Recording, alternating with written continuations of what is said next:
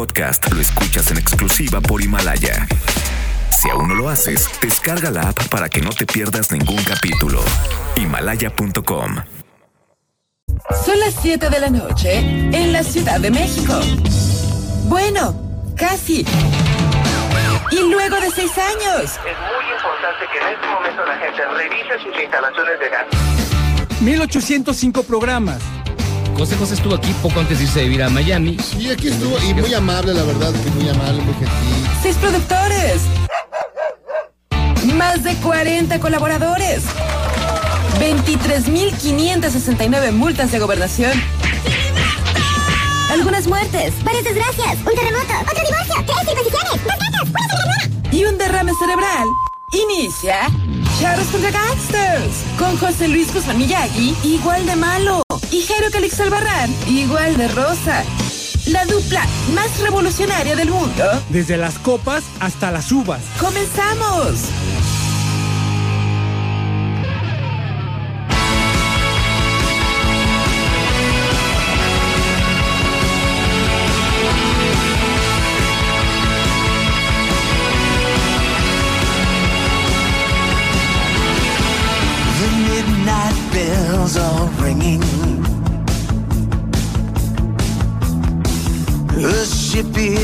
Is setting sail.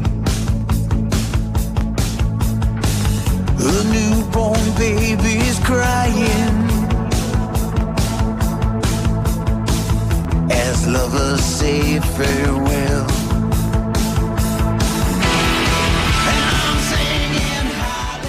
Amigos, ya se nos acaba el año, ya ahora sí, ya no queda nada, no queda más que un chisguete. Aquí Charlos contra Gangsters, su programa de confianza, su programa de cariño, en el 102.5 de su FM. Pues los queremos abrazar en estos últimos minutos. Ya no.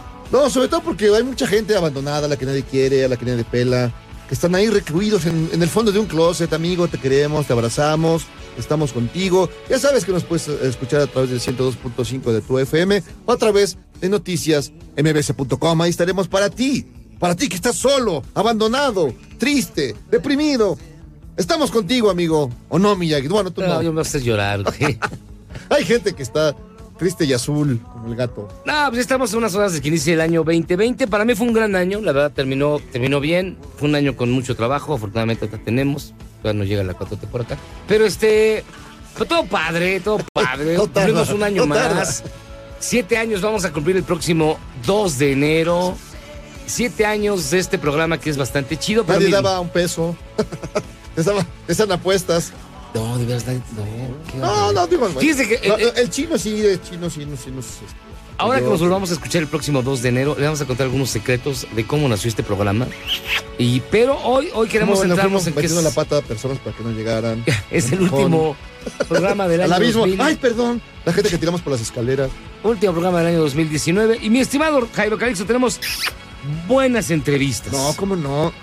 Nick Rock, que te besaba y te besaba en la boca. Y nos besábamos nuestras cosas. Este gran y, y- fotógrafo. y lo malo es que no se acordaba después, a los Sí, cinco minutos. Bueno, pero está bien. Siempre, siempre era una persona nueva, distinta, fresca. Pero Nick Rock, el gran fotógrafo del, del rock, ¿no? No, fue... Tenía una exposición, montó una exposición de Bowie. Y él, por ejemplo, para que ustedes lo ubiquen, si no, si no recuerdan esa entrevista, él es el que tomó las fotos los tres primeros discos de Queen, del Queen 1, el Queen 2, el She Heart Attack, y hasta ahí. Porque después ya nadie dio para fue un diseño distinto. Pero este, él tomó las primeras fotos. De hecho, si ustedes ubican el, el- el- el- la imagen con la que empieza el video de Bohemian Rhapsody, es un concepto de Mercury y de Mick Rock. También le tomó fotos a, a Bowie. Sí, pues muchos de los grandes A momentos, a Lou Reed. Digamos, no hay, no hay un gran personaje del rock que no haya pasado por la lente de este máster que se ve que ha vivido absolutamente todo, ha visto todo. Y lo bueno es que ya se le olvida todo. Y porque- está bien, y está bien. mejor, ¿no? Porque Tranquilo. imagínate, imagínate algún estrella. No, este cuate se fuera de todo, No, no lo vaya a contar. Y fíjense que hoy, para continuar con nuestro super recuento de música, hoy vamos con el mix del 90 al 94. Ya se va a dar cuenta que la música empieza a chafear muy gacho. De hecho, para esta selección ya tuvimos que quitar muchos números uno que llegaron que no decían nada a nadie y los sustituimos por canciones un poco más populares en, en México o en Inglaterra. Por ejemplo, Runaway Train nunca llegó al primer lugar, pero lo pusimos porque estaba este Aquí- Drake o Pero, algo pero aquí así. sonaba mucho, ¿no? Pero aquí sonaba mucho. Sí, aquí sonaba mucho. O la de What's Going On o What's Up What's de Up. Four Non Blondes, Con Non Blondes. que nunca llegó al primer lugar ni nada. Pero en México fue un hitazo. Aquí pegó con es más, la trajeron a la loca esta a siempre domingo. La señora, la señora Perry. A siempre en domingo y fue un papelazo. Y luego con su sombrerote. Un sombrerote. No, imagínate con Raúl Velasco. Que tuvo grandes personalidades en su programa y ni sabía ni quiénes eran ahí nomás. Ah, nada más los Mira, aquí, aquí tienen a Van Halen. Sí. Y los presentaron como si fuera la, la Sonora Matancera. También estuvo Sabo Romo platicándonos de el permanente rock en tu idioma sinfónico y Eduardo Calixto que habla de lo que Jairo mencionó al principio, la soledad. No estés solo, no estés solo. Sí, Hoy pues hay mucha gente que, por alguna razón, por su culpa, por la de otros, se queda solito. solito. Y en estas fechas, pues mucha gente eh, se pone más sentimental, le da el, el, válido, down? el down. ¿Qué es el down? Porque se acuerdan, porque se le evocan cosas terribles, o en el recuento de los daños, la cosa sale con los con números rojos. No, imagínate Juan Sale a, Collado. de- sale a deber. Imagínate Juan Collado, ¿cómo estará? No, pues O pobre. Chayito. Espérate, Chayito. A ver, Juan Collado. Chayito, Chayito. la maestra. Genaro García Luna. Don García, Luna, imagínate que se sentía ¿Qué se el, sentía el, rey mero de todo el el mundo? merengues. ¿Y tú, que y tú que nunca fuiste capaz de perdonar. ¿Quién más? ¿Quién más es un mal año este? No, pues, pues, pues, para el aeropuerto. Para, para José José, ah, que Para se murió. José- para- bueno, para, para malo para él, bueno para Sarita. que Se quedó con todo. Camilo Sesto también se fue. La villana del año, yo creo que es Sarita. La vida de la Sarita. A ver, el personaje del año mexicano. Mexicano, mexicano. Vivo o muerto, ¿eh? yo, yo te diría que José José. José José. No se habló de ninguna otra cosa durante Sí. meses que José José. Bueno, porque todo el mundo. eh, Ya con tres estocadas, ya cantas las de José José y te pega o te pegó algo. Yo que fui Gavilano Paloma, yo que fui Tornado. Y todas esas las llevas en el, en el ADN. En el ADN, amigo. Así que deseándoles un muy feliz año nuevo. Aquí en Charlos contra Gangsters tenemos un gran programa. Pásela muy bien y de verdad le mandamos un abrazo muy fuerte de parte de todo el equipo de producción de este que hace el mejor programa de la radio, mi estimado Javier Colín. Sí, un gran abrazo a toda la gente que nos escucha, que estuvo con nosotros, que nos ha acompañado y que seguirá acompañándonos el 20. Así que pausa. Vamos y venimos.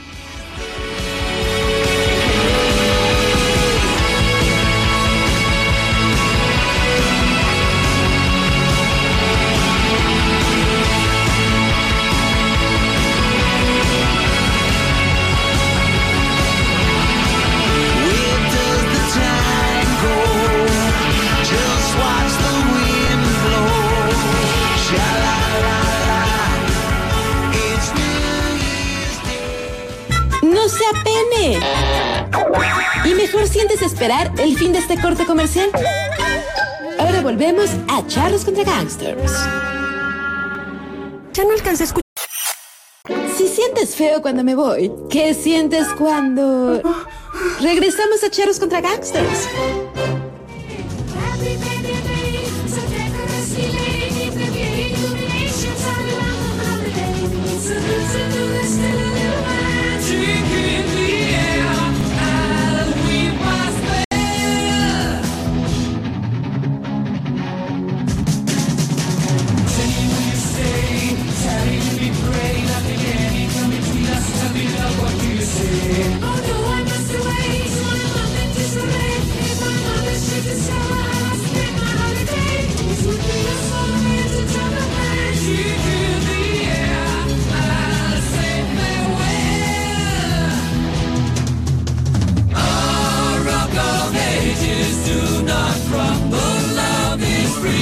Estamos de vuelta en Charlos contra Gangsters.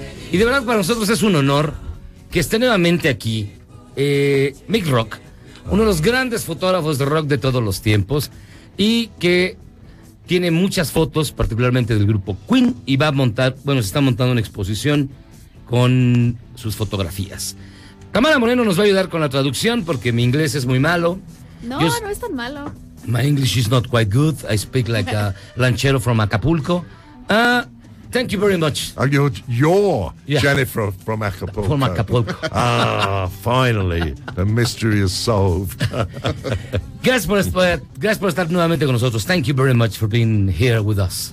well, you're delightful company, I can. I, I, they explained to me something about you, and I thought, I don't know, man, that's not a bad way to top off the evening, you know? Yeah. Come and hang out with you for a bit. What does he do? I want to know what he, is he the fucking is he the CIA? so I gotta be careful about what I say. Solo, solo observo. Especially about that fat lump who thinks he's president. Yeah.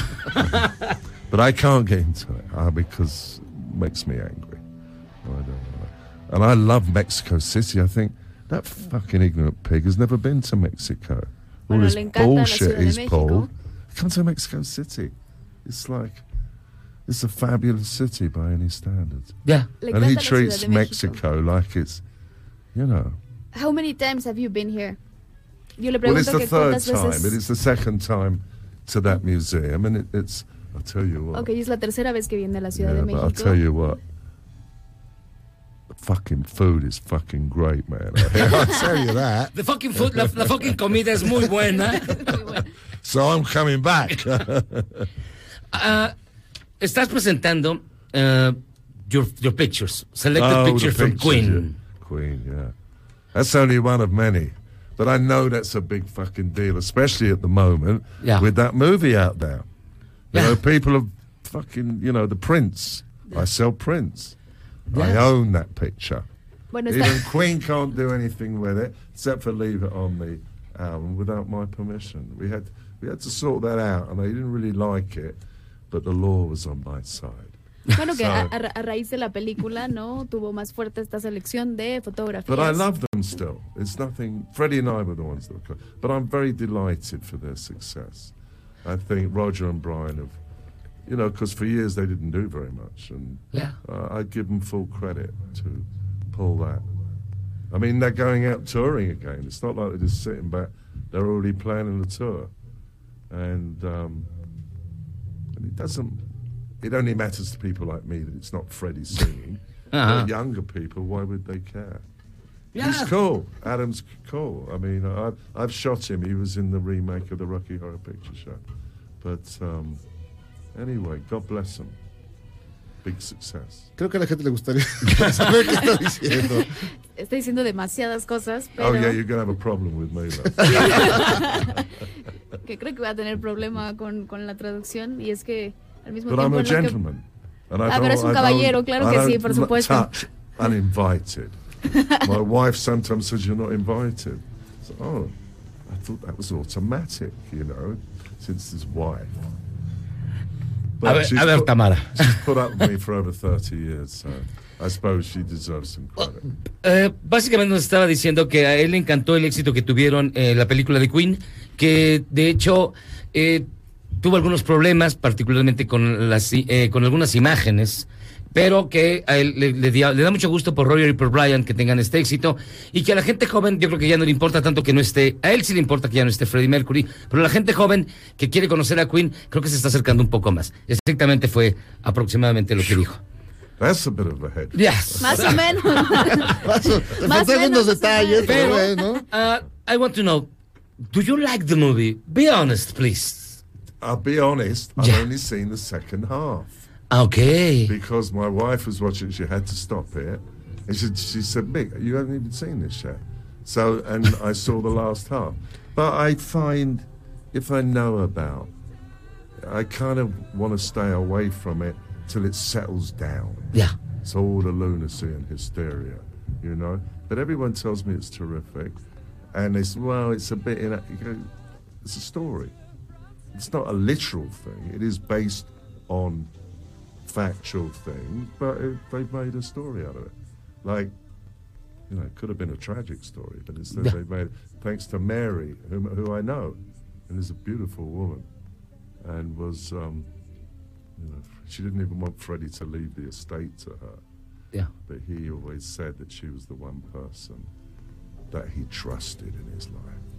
So she's got all this money that she just didn't really want, you know. Yeah. She has a couple of kids, a couple of sons, so that's nice for her. But she's a very nice human being. So, um, you know, what can you Bueno, say? entonces en realidad solo vio la segunda mitad de la película. No la, no la ha podido ver completa, pero le han comentado que, que, es una, que es una historia en sí, ¿no? Que pudo haber terminado trágicamente, pero Que gracias a Mary terminó, terminó bien. Porque Mary es una hermosa persona a quien él conoce particularmente. Y que bueno, Eso, él, vio entonces nada más la segunda mitad de Bohemian Rhapsody y ya quieres preguntar tú, Jairo, a ver. No, es que lo- ¿cómo haces para ver la segunda mitad? de- Yo me salgo, de hecho yo hago tarde, eso en las películas. How Ah, are oh, you able to see just the second part of the movie? Well, because it's on TV, you can watch it on cable. Porque estaba en la tele y entonces la agarró a la mitad. Bien. But what you should be watching, and I bet you haven't watched it, you bugger, is um, you haven't seen Shots, have you? The documentary that Vice Films made about me. S H O T exclamation no. I, I, I I haven't. never seen it. Shots. No. Go on, go on to Netflix. You can also get it on iTunes and some other places. Uh, I, I, I thought I saw it, uh, you know, in the display, but uh, I'm not quite sure if I saw it. But Well, I'm you gonna would watch know if you saw Yeah. it. You Yeah. would know, at least for the co- beautiful cocaine still lives Yeah. alone. you would know they're in there. Vice wanted. Well, I don't, you know. I don't overstate things. It's all in there, but you know, you don't. I don't talk about old friends in any way that um, you know does damage to their reputations. Because my mother brought me up, unlike the uh-huh. fat boy in the White House. My parents brought me up to have manners. You know, and I think that's important, don't you? Uh, good- David Bowie had fabulous manners, Yes. and he was a gentleman, and he treated everybody. And he's that's He was an artist, a complete an artist, I, think. And someone like Bruce Springsteen is a Yeah. totally fabulous, honest, decent person. So these are the people that needs to be set up. What does David it- was a generous soul. He What do you remember the most about Fre- Freddie Mercury when when you talk when you took that famous shots? You know the, the Marlene Yes. Dietrich uh, inspired Yes. picture and everyone. Yes. What do you th- remember the most of Freddie Mercury? Well, Freddie was. Freddie enjoyed it. Let me put it to you like that. He enjoyed being photographed, even though he hadn't been photographed that often when I did the first session with him, the topless session, I call it. Um, but he was. Uh, he was very keen on that shot. The band weren't sure. They thought, because they said, Mick, we got black and white theme, gatefold, it's got to feature us. That was their brief to me. I came up with a Marlene and Dietrich picture. They were touring England and they were supporting Mott the Hoople, Yeah. whom I already also knew. Uh, and um, and Ian Hunter's still a friend of mine today. And I um, I went to, I think it was in Manchester, but wherever. And I said, Freddie, have a look at that. I'd found it on a book cover, but I also had a print because a friend of mine called John Cabal collected old movie stills. Okay. And he was able to get them because in Hollywood, in the 60s, they were throwing that stuff out as rubbish. They didn't know, oh yeah. Ah. And he and if you throw it out Yeah. and someone picks it up, it's theirs. If you put it in the rubbish, tough shit, you know. Pues, eh, platica a la gente de qué dijo. Ah, no importa, estoy platicando con él. Sí, te vas a traer un, ca- vas a traer un café. No, de hecho, nos comenta que, que Freddie Mercury, le- él, él llegó con la fotografía de Marlene Dietrich, que un amigo suyo coleccionaba, porque en los 60 ya no se lo consideraban como basura. Entonces, él llegó con esta fotografía icónica de, de- de ella, que a, a Mercury le encantó y que a este, al, resto de la banda también, y que estaban preguntando si iba a ser este Gatefold, como se dice, este, desdoblado, pues, o como aparece en el álbum Queen 2 originalmente, y, pero que el Mercury estaba muy seguro, tenía mucha certeza en esa foto, le gustaba mucho, pero que él fue quien le mostró el- la foto clásica de Marlene Dietrich que se inspiró para tomar después el Queen 2, la portada de lo que sería Queen 2 y que después lo utilizan como intro del video de Bohemian Rhapsody en la versión original, digamos. Eh, Mick, creo que has trabajado en muchas. eh, No, I'm not talking to you. Bueno, por- porque No, Rock dice truth. que él no, no- no habla, no, no no, habla. I like No my, de I like my guys to be shorter. Pero bueno, ha estado eh, con los grandes eh, grupos de, los viejos tiempos, de los 70, pero también ha trabajado con grupos eh, más recientes, más contemporáneos. ¿Cuál es la diferencia entre cada uno de, los- de- de estas experiencias? Entre dos generaciones totalmente distintas. Okay, so you've you've been working uh, with artists from the past and with new ones. What is the difference between both generations? Uh, what have you experienced in working with with both? Well, I'm a lot older. That's that's the big thing. Um, no, I mean I have. There are certain ways that I prepare myself that started back in those days, and one was an obsession with yoga Se ha preparado And- de muchas formas, está and also obsesionado con yoga I knew about y la meditación. So very early on, but I was also mucking around with drugs and altered states, and you know, I was interested. People say you must have been obsessed by photography, but I wasn't. I was interested in all these mad poets and people, and they altered states and the art that came out of it. Está I mean, con la and that- pero también en las gente, en la, en la persona, en- es lo que es lo, lo que es fascinante. I believe you, but I didn't understand a word you said. Es que Tamara voltea a ver a Mick Rock y, y- y él dice, te creo, pero este, no entiendo nada de lo que estás diciendo. Uh, we, I know, we, we know that you must leave because you have another appointment, but um, well, it involves my wife. yeah. have you tried mezcal? Have you tried Yeah, but not for a long time. uh, tequila? I don't. I never drank. Ah. I didn't do heroin. I never drank. I was more into dancing on the ceiling. you know, you hang out with Lou Reed Yeah. in the seventies, and there's a certain amount of fastness going. He actually despised cocaine. Ah. He, he was a speed freak, so I learned about. So I was interested in that, um, and cigarettes, And ci- which okay. were the bad, bad, bad thing. Cigarettes. Oh yeah. I mean, the cigarette isn't going to kill you if you have a so have a cigarette and then drop down dead. But the Okay. accumulative effect. David Bowie died because he was a chain smoker for so many years. Uh, George Harrison died because he was a heavy smoker too. Exactly. Yeah. Ex- yeah, he did. And there's, I like a lot of George's music. I love Dark Horse. You know, no, I do. What else do you like to eat here in the city? What do I like here in the city? To eat. I don't know. You just what, what have you what have you got for me? But no meat or bird. Have you got something for me? I'm a vegetarian Oh. essentially, although occasionally I eat a little salmon uh, or.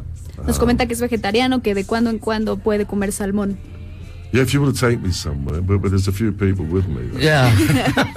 okay, he can pay for fuck's sake. Nos dice que lo podemos llevar a he, algún no, he gets the big money. Look at him. Yeah. Claro que He's like- dice que Miyagi tiene mucho I'm dinero. sure he yes, deserves it is that. true. Yeah, okay, yeah. I'm the rock star in this band. Okay. Yeah, yeah, yeah.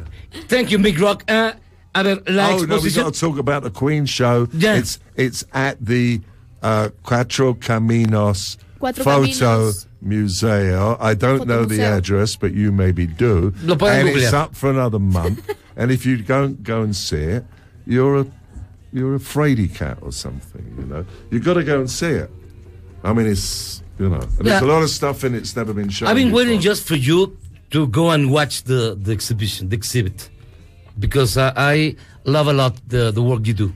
You're, you're a great photographer. Dice really. Miyagi que estaba esperando su visita para poder asistir al museo. It's because I never studied it. no, no, people who don't study, a lot of those British museum mu- Yeah. musicians, they went to art college. They didn't, um, you name them, loads of them, whether it's Yeah. Pete Townsend or S- Sid Barrett or Keith or John Lennon or there's loads of them. And it was the, and so the music on Jimmy Page was over here Yeah. but they were thinking visually, you know. So they approached it, and none of them were tutored musically. None of them, you know. So you got to be careful. I mean, and I had a heavy British classic education. Yeah. I got a scholarship to Cambridge, but I think part of what Está hablando de su LSD did was took me out of the cerebral world and brought me into the visceral, intuitive world, and that's the way I photograph. Never analysed. And a lot of the time, I don't over prepare. It's do the more right. about zenning into the moment. From your gut, from your guts, from your. well, it's, much more visceral Yeah. yeah, with me, definitely. Well, you know, you work. I can feel it. You work totally viscerally. Yeah. You riff off the moment. I mean, there's a sort of thing going Yeah. on, but but you. We're the same in riff, that, yeah. yes. Yeah. En el Museo Cuatro Caminos son 120 fotografías de su archivo personal que obtuvo a mediados de los años 70. ¿De qué fechas a qué fechas van a estar? Porque esto no lo tengo aquí. Es de... What day would it be the exposition? el- el- It's open tomorrow. Ya. Mañana. No, no, it's open till the end of April. and, Va a estar uh, hasta, el fin- hasta finales de abril. Así que and it features huge my the that image you know the image that is probably in rock and roll because of the movie at this moment Yeah. it wasn't is now probably the most famous image in rock and roll more than the Abbey Road uh, cover from the Beatles. I think at this moment in time Ah, ok. i start to say six months down the road you know things change most people would say sergeant pepper Ah, you know, I mean, which would be totally legitimate, and I wouldn't argue.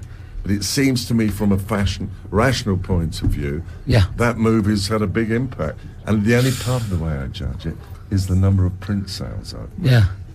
Well, is- you're, you're right. You in that thing, you're, you're right. time, Yeah. at this moment, Moment in in time, time, you yeah. can't project too far Well, down the road no, because no. we don't know. Really? We we don't know, really. Ok. Este es el único programa donde se puede hacer totalmente en inglés y no importa.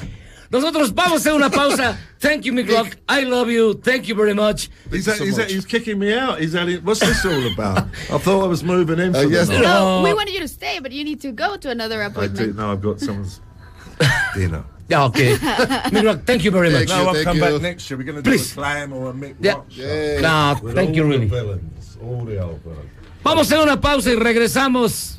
Yes. Nos tiene que firmar el disco de Queen. No, don't, don't say anything to him. He's a mute man.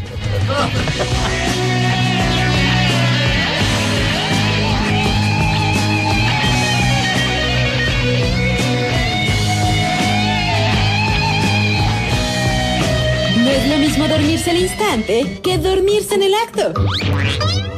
Mantente despierto mientras dura la pausa.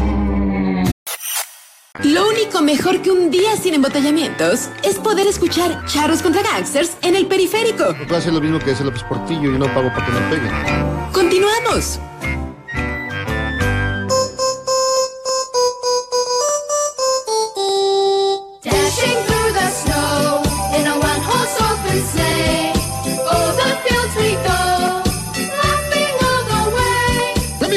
Amigos de Charros contra Gangsters, qué felicidad, qué maravilla que nos acompañaron, que estuvieron con nosotros en este, en este año, año tremendo, año de muchas eh, situaciones, de muchas experiencias. Pero miren, a fin de cuentas, no se acabó el mundo, no está el apocalipsis, así que vayamos a celebrar, estemos bien, echemos unos tragos, pongámonos hasta el gorro, pongámonos como Andy Ruiz y a seguir adelante. Feliz 2020. Amigos, un abrazo de Jairo Calixto Albarrán.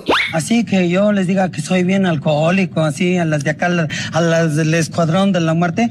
No, pues tampoco, ¿para qué, para qué les voy a mentir? Palabras, me contó una extraña historia. Hola, soy Héctor Zagal, amigo de Charros contra Gangsters y les deseo una Navidad feliz, llena de muchas fiestas, regalos y sobre todo les deseo un año nuevo en el que los triglicéridos no les resulten tan altos y que la tarjeta la puedan pagar. Ya saben, feliz año 2020. Qué lucidez, maestro. Qué, desagradable. No me barbé. No, maestro, es lo, lo menos que quiero hacer. Tan bonita que le da celos al cielo. Le va bien lo que se ponga. Hola amigos, soy Gabriela Sass y les quiero desear una muy feliz Navidad, un próspero año nuevo, que sean muy, muy, muy felices, disfruten llenos de amor. Les mando muchos besos. ¡Mua! Amigos de Charlos contra Gangsters, soy el doctor Eduardo Calixto y mi deseo es que esta Navidad esté llena de dopamina, con muchos abrazos de oxitocina y que este año nuevo se logre todo aquello que la serotonina les pida. ¡Pariente! Mira, bendito sea el Señor y el Supremo Gobierno. Ya, un año más, dicen por allá. Se vinieron las fiestas, ya están las posadas a todo lo que dan. Y entonces, pues yo de mi parte, eh, de veras deseo que pases unas felices fiestas, bien, bien. Que Jesús nazca en tu corazón el día 24, así me decía mi abuelita y yo así lo transmito. Y además que el, próximo año para ti sea el mejor, el mejor. Además ya nos prometieron que sí, que va a ser el chido. Y pues felices fiestas, feliz Navidad y próspero año nuevo. ¡Uy! Me canso, ganso. Hola ¿qué tal? ¿Cómo están? Yo soy Tamara Moreno y esto es Sembrando Dudas. Ah, no, ¿verdad? Solo quiero desearles que pasen una muy, muy, muy feliz Navidad en compañía de todos sus seres queridos, que disfruten si salen de vacaciones y que el 2020 sea todavía mejor que este año que se va y obvio que me sigan escuchando todos los jueves. Los quiero a todos. Que se le antoja la reina, que quiere la niña fresa. Ah, un banana split en buena onda. Los números no los soporto más. La matemática es algo demencial. Hola amigos, les habla Eduardo Reyes, con mejor conocido como el famoso Quitarrisas. Espero que sea el único y auténtico. Para desearles que pasen estas fiestas navideñas en compañía de sus seres queridos y que el año que viene sea un año de dicha, de gracia y sobre todo de muchos logros. Espero quitar menos risas, pero me parece que como van las cosas no va a ser así. Felices fiestas.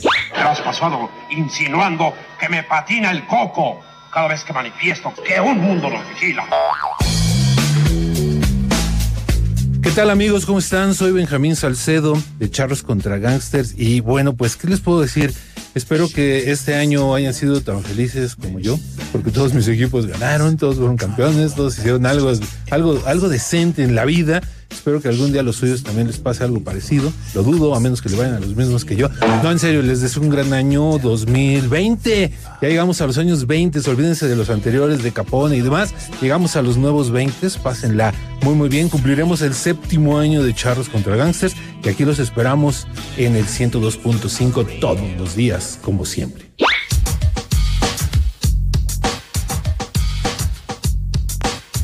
Mis queridos amigos charros contra Gangster, se finaliza este 2019, pero venimos con todo para el 2020. Pásenla bien, disfruten en familia y espero que tengan una noche muy buena. Pregúntame, cabrón, pregúntame. Hola, habla Adrián Villegas de Adrián Encuestas. A toda la banda que escucha el mejor programa de la radio, piensen que ya el año viejo se va. Bueno o malo que cada quien lo juzgue según le haya ido en la gran feria nacional. El nuevo ya está por aquí. ¿Cómo vendrá? ¿Mejor, igual o peor? Al que se fue, usted lo verá. Pero como venga, ya Miyagi y Jairo a algún lado ameno le encontrarán. Saludos y que el 2020 les sea leve y pásenla como mejor puedan. May the force be with you. Goodbye, old friend. May the force be with you. Hola amigos de Charros contra Gangsters, soy Marcela Vargas.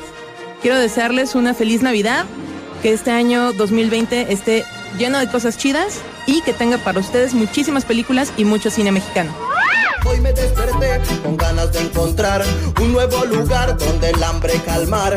Pero descubrí Ah, ¿qué tal amigos? Ah, soy Memo y pues sí, otro año más de charros contra gangsters.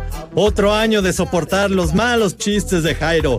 Otro año de soportar el mal humor de Miyagi y los berridos de Sonecito. Otro año que Michael se robó mi celular y aguantar el humor de Checo o los besos de Delmira. Pero ustedes, ustedes traten de pasarlo bien con su familia, viendo las mismas películas de Canal 5 y tomando su caguamita. Qué sabrosa caguamita. A ver, Juan Carlos, pásame el destapador. Ah, mi caguama. Feliz caguama y próspero año nuevo. ¡Vámonos! Hola, soy Gabriela Vives. Quiero desearte que pases unas felices fiestas, que disfrutes en compañía de tus seres queridos, que el próximo año sea maravilloso y nos sigas acompañando en Charros contra Gangsters. Un beso y un abrazo. Amarren al loco, si no ya nos tocó. Amarren al loco, si no ya nos tocó. Mis queridos amigos, les habla el psicólogo Juan Antonio Barrera. Mis mejores deseos para todo el equipo del mejor programa de la radio, Charros contra Gangsters. Y a todos nuestros radioescuchas, les mando un abrazote y abundancia para estas fechas tan importantes. 100% Cruz Azul. Hola, ¿qué tal amigos de Charros contra Gangsters? Los saluda Eugenia Ruiz, deseándoles una muy feliz Navidad y también un feliz año nuevo, esperando que ahora sí el Cruz Azul sea campeón en 2020. Bueno, se vale soñar. No nos merecemos este equipo y no nos merecen como afición, porque les falta actitud. Hola, soy Roberto Tinoco, gerente general de Restaurante Testal, y quiero aprovechar esta oportunidad para desearles que tengan muy felices fiestas y que el 2020 esté lleno de mucha abundancia y felicidad para ustedes y su familia. Reciban un gran, gran abrazo. Mis conejitos de chocolate, yo soy Checo Sound y les deseo, y les deseo una feliz Navidad, un próspero año nuevo, pásesela bonito, tóquense ahí, no sé, sean felices, échenle el mueble a la comadre, a quien sea, pero pásenlo bien. Les mando un abrazo y les quiero, bye. Yo soy una muchacha decente. Yo ese defecto se lo corrijo rápidamente. Hola amigos de Charros contra Gangsters. Soy Dafne, la voz del otro lado de la línea. Arriba la Navidad y un nuevo año donde todo puede pasar. Les deseo sonrisas para cada día y que se ilusionen con pequeños detalles. No se olviden cerrar los ojos y pedirme como regalo esta Navidad. Vaya, vaya, Tacubaya, si no conoce mejor ni vaya.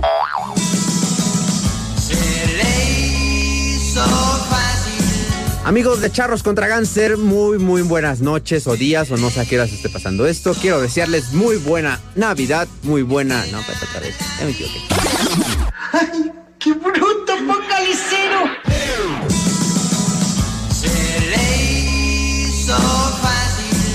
Amigos de Charros contra Gánster, muy buenas noches. Soy el Michael y pues nada más paso a dejarles este mensajito deseándoles muy muy buenas fiestas navideñas, que se la pasen súper bien, súper chido, vayan a muchas posadas, ganen muchos dulces, no caigan encima de los niños porque a veces es muy doloroso, pero les deseo neta lo mejor y que el siguiente año pues sea súper chido y que el año que viene me den trabajo ahora sí y me paguen y me den una sección de deportes, ¿no? Y pues ya, ¿ya le corto? ¿Ya? ¿Ya, ya acaba? ¿Ya? Ok, bueno, ya me voy.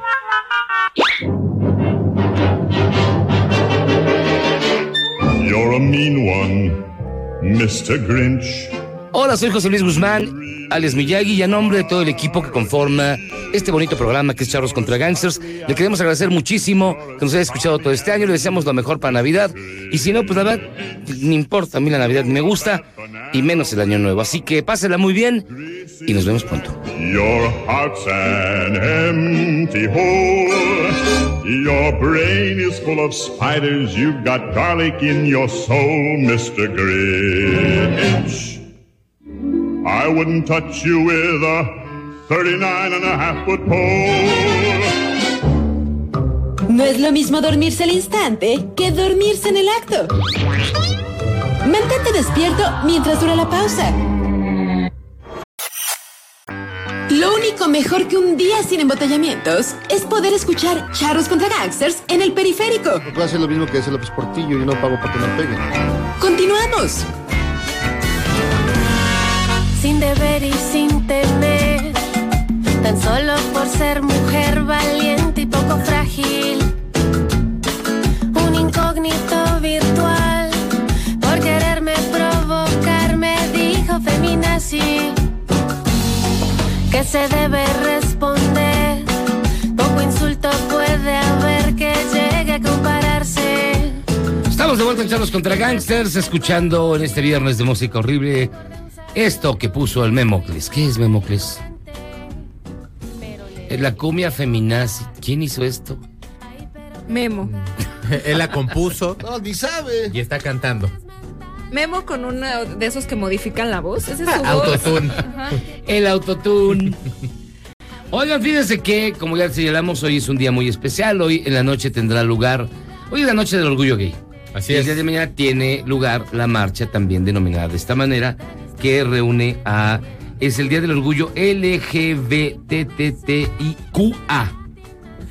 Es Ya- la cuadragésima primera marcha del orgullo. IQA no, ya no, no te lo IQA es El- queer. El Q es queer, el A no sé. Asexual. ¿Asexual? ¿Asexual? ¿Ah, Oh, sí? por Dios, mira. Yo, creo que soy yo Memo. porque nomás yo. No, pues es como Ya mi, vida ya no me acuerdo ni es pa' qué es. Inexistente, yo Sí. no, ya nada.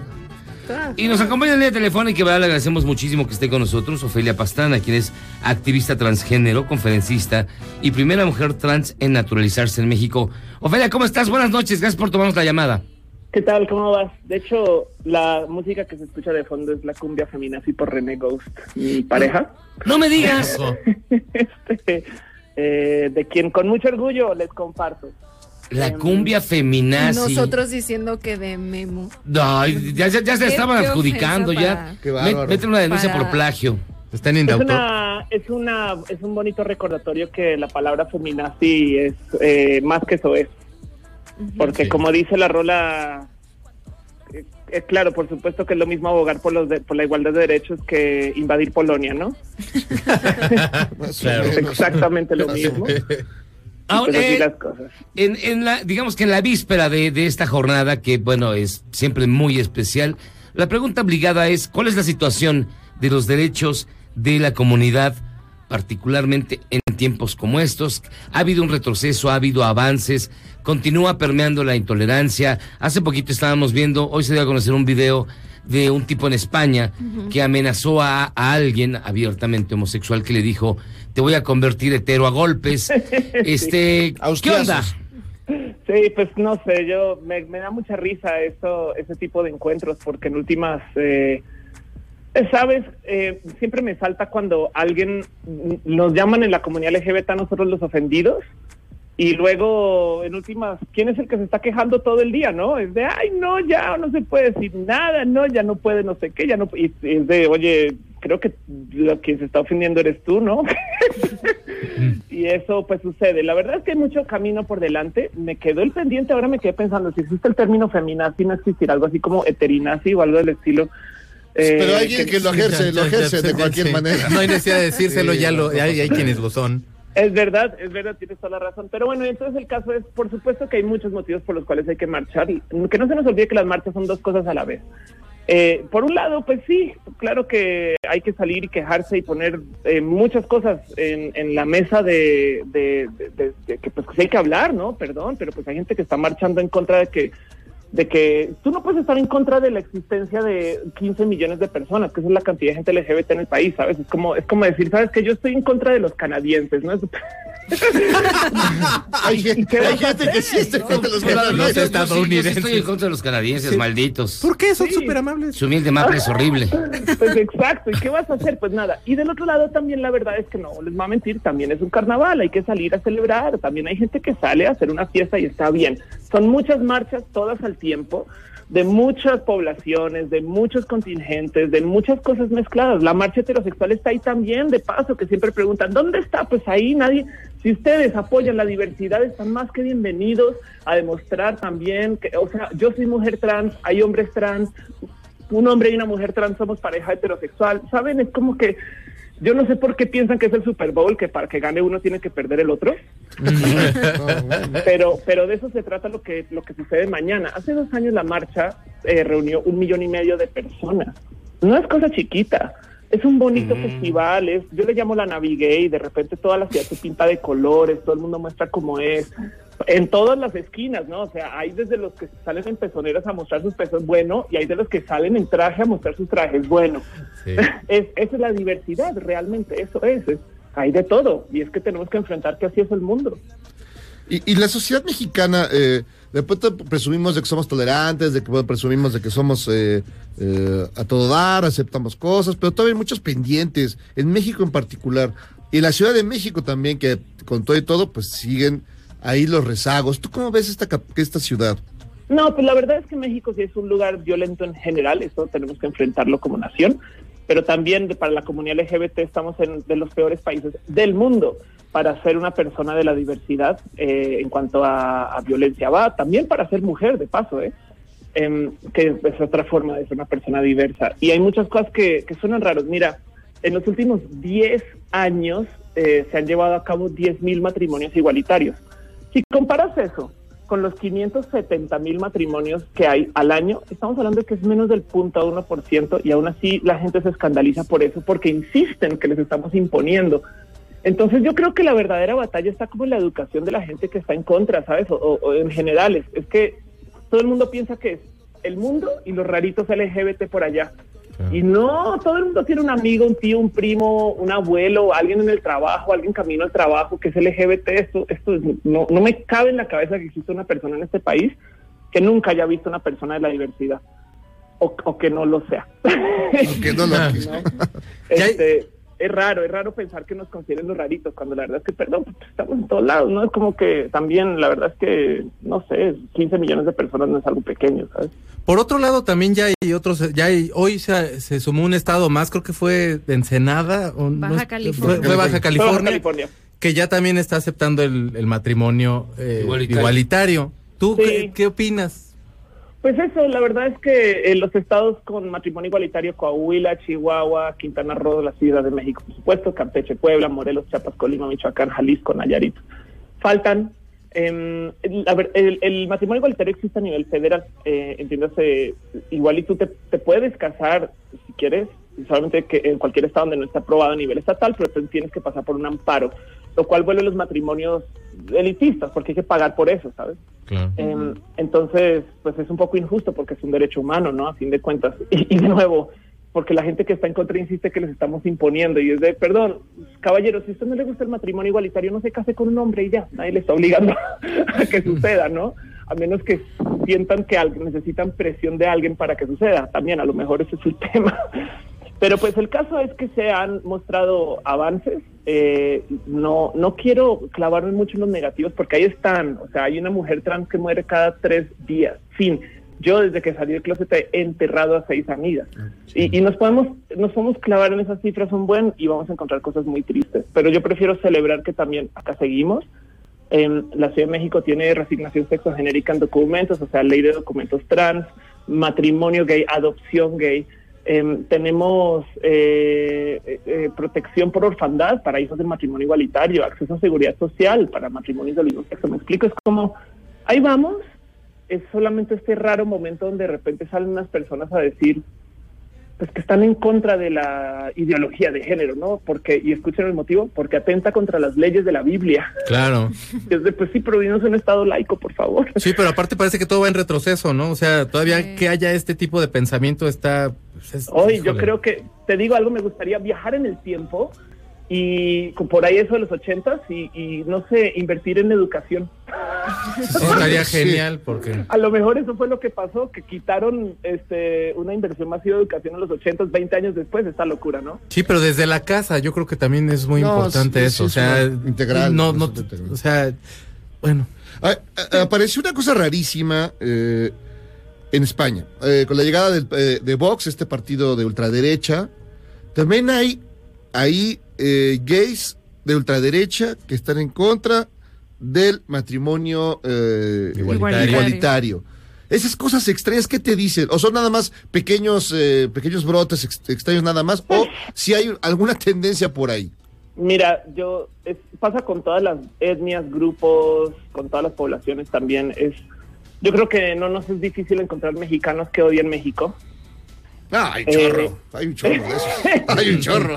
Entonces, pues sí, también seguro te vas a encontrar gente gay que atenta contra la gente gay, ¿no? Eh, que es raro, pero pues sucede, ¿no? A fin de cuentas. Entonces, eso, mira, todos modos me gustaría considerar también que la diversidad no es política. Entonces también hay que entender que eh, más bien el tema no es que por ser diverso automáticamente tengas que ser una persona de izquierda. Em, más- y si acaso pensemos que pues hay gente de la derecha que es gay que no ha salido del closet. Claro. más bien. Claro. Entonces en eso quizás está, está bien que se pronuncien estos derechistas gays. Raro, pero bien. Creo. No, pues está bien, todos tenemos derecho también a ser de derecha. Sí, de acuerdo. Oye, Ofelia, Ofelia Pastrana, activista transgénero, primera mujer trans en naturalizarse en México. ¿Tú qué recomiendas para que la gente, sea del, eh, digamos, de la comunidad o no, pueda participar en esta marcha de mañana, que como bien dices, es, es para reivindicar derechos, pero también es un momento lúdico, es un momento para celebrar, es un momento para sentirse vivo. ¿Qué recomiendas o cómo les aconsejas que, ac- que acudan el día de mañana? Bueno, lo primero es este recordatorio de que no tienes que ser la causa para apoyar la causa, ¿no? Yo, la verdad es que, es que les digo, no tengo cáncer de mama, pero apoyo los esfuerzos eh, de investigación para el cáncer de mama, ¿me explico? Em, y en eso no entiendo por qué la gente entonces amenaza con que acaso eres hot, pues, y, y, si, y si de serlo, pues, ¿qué pasa? Lo primero es eso, tener eso en cuenta. Luego, entender que si no se trata de ustedes, se trata de su primo, de su tía. A mí me gusta pensar en este ejemplo de que en todas las familias o en muchas familias está esta historia de la tía Chuchita. Sí, que cómo no. Que nunca se casó, Nunca se nunca se casó. casó. Que tenía una amiga. Como. Sarita Muy García. amiga. Como mi Sarita García. Ay, Sarita cómo se quería, cómo se quería, ¿no? Y Sí. vivieron juntos. Pues claro, las tías lesbianas. Pues sí. Pues eso. No, no digas eso. Jairo, perdón. No puede ser. Pero- Mi tía no. pero Pero eso puedes marchar mañana por tu tía. Maldita Eso, sea. exacto, sí, literal por tus tías. Sí, pienso Claro, que. Alguien, hay alguien por ahí que necesita esa marcha, hay alguien que, hay gente que no pudo marchar ya, también hay que pensar Sí, en eso. Claro. Y entonces, eso, es, es, un, es un abrazo comunitario Claro. y estoy totalmente de acuerdo que hay gente que sale y tú dices, hoy, ¿qué está pasando? ¿No? Porque, y, y me divierte mucho esto, de verdad es gente que está exhibiendo su cuerpo. Primero que todo porque lo puede hacer, es que también hay que entender que hay gente que se para y les dice, hoy, querido gay, ¿qué haces tú en pezonera? Y es de- usted cree que usted es la primera persona que le está diciendo a esa persona gay que no se ponga pezonera. No, pues. Además que creo que eh, vale la pena decir lo que eh, lo que tú lo que tú me mencionaste hace un rato, que es una más es una fiesta.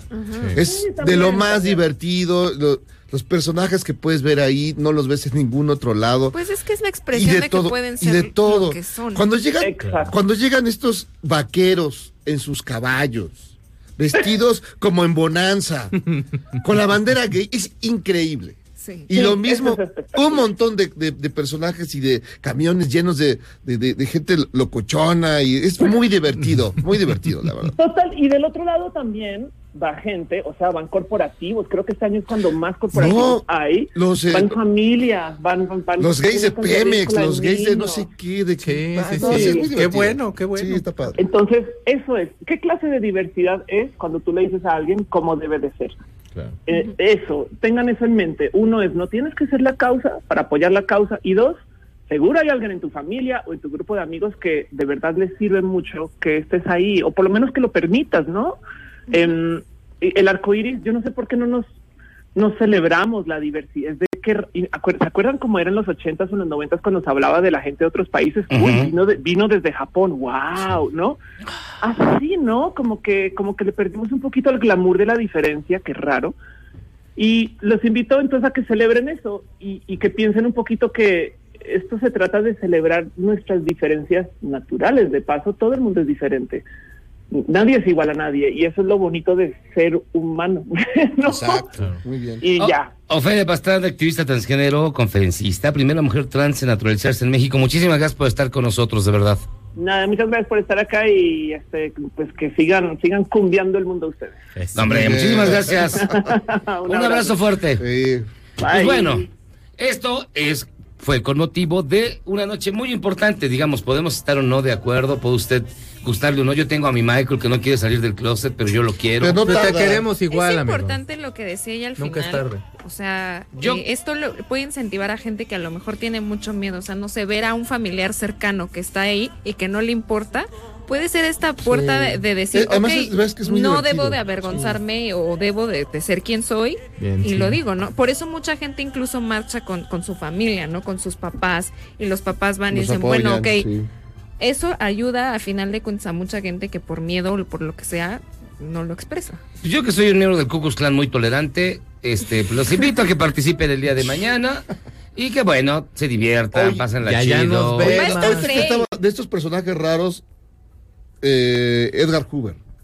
El director del. FBI, uno de los más siniestros, ultraderechosos, eh, eh, come, come gays, come. Entonces, era Era muy, gay.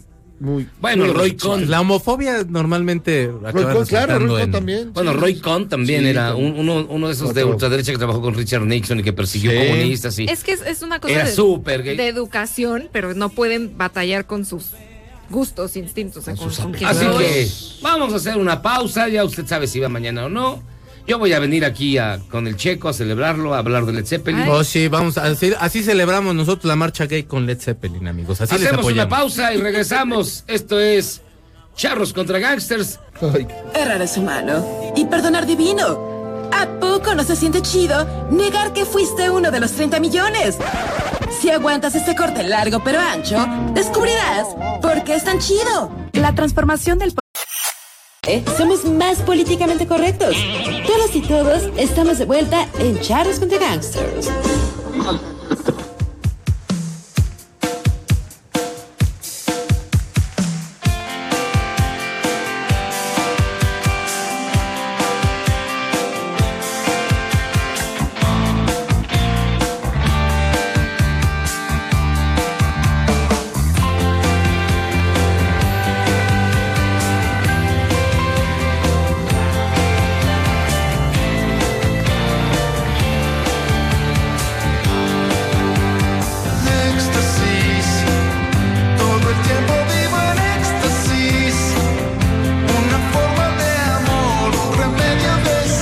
Estamos de vuelta en Charlos contra Gangsters. La música es de Benjamín Salcedo, director de la revista Rolling Stone México. En realidad la música es del señor que está aquí al lado. Esto es la ruta del tentempié en versión sinfónico, que esto viene en el volumen 2 del rock en tu idioma sinfónico. Y que originalmente aparece en parte de la religión, Cherry De Charlie. 1987, de Charlie García, mi entrañabilísimo Charlie García. Y que sigo pensando que es una de las canciones más hermosas Es que se ha hermosa. escrito en el castellano. Sin lugar a dudas, una canción de amor tan, tan bonita. Digo, al final tiene otro trasfondo, tiene otra historia. Claro, pero- Charlie, pues bueno. Pero, Pero, pero es una canción hermosa. ¿Es del, del rock en tu idioma sinfónico? Dos. Dos. ¿Esta sí? Volumen Del 2. ¿Y el 3 para cuándo? El 3, pues mira, si las cuentas nos salen bien, básicamente, si el tiempo nos da y demás, yo pretendería que estuviéramos grabando este año. No tenemos todavía fecha, se ha estado trabajando en arreglos, elenco y todo esto, porque como saben, pues es complejo. Claro. La logística es compleja, a unos genuinamente les interesa, a otros no les interesa. Y entonces hay... eh, Como a quien no, No. le interesa, ¿no? Puedes soltar algún nombrecillo. ¿A quién no le interesa? Pues a quién no le interesa. Bueno, a Kenny desde luego no le interesa, ¿no?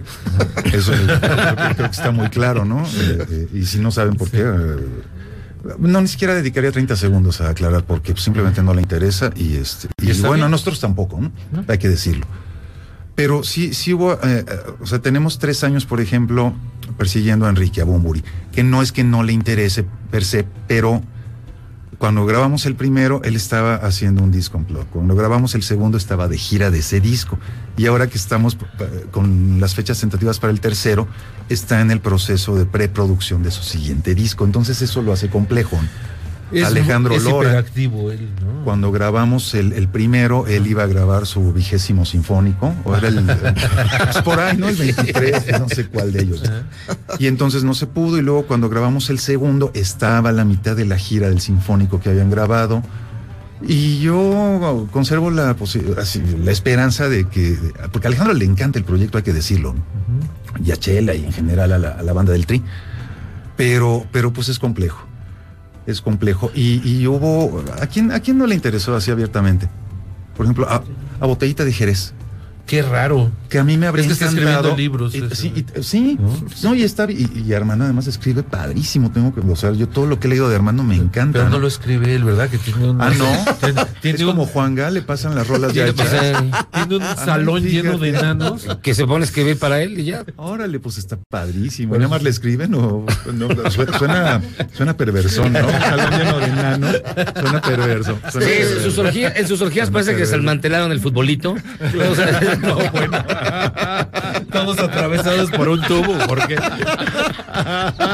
y como pollo rostizados. Qué grotesca imagen. En esa pienso todos los días yo. Bueno, el caso es que no les interesó. No sé si escriben libros o si están así ya en una cosa totalmente eh, eh, eh, marqués de Sadesca, pero a la maldita tampoco le interesó. Sí, qué raro. No, Qué y entonces, pues, y, se- y Bueno. se vale, es decir, no, no, no, no, no es que bueno, no te interese, pues qué mala onda. Pues no.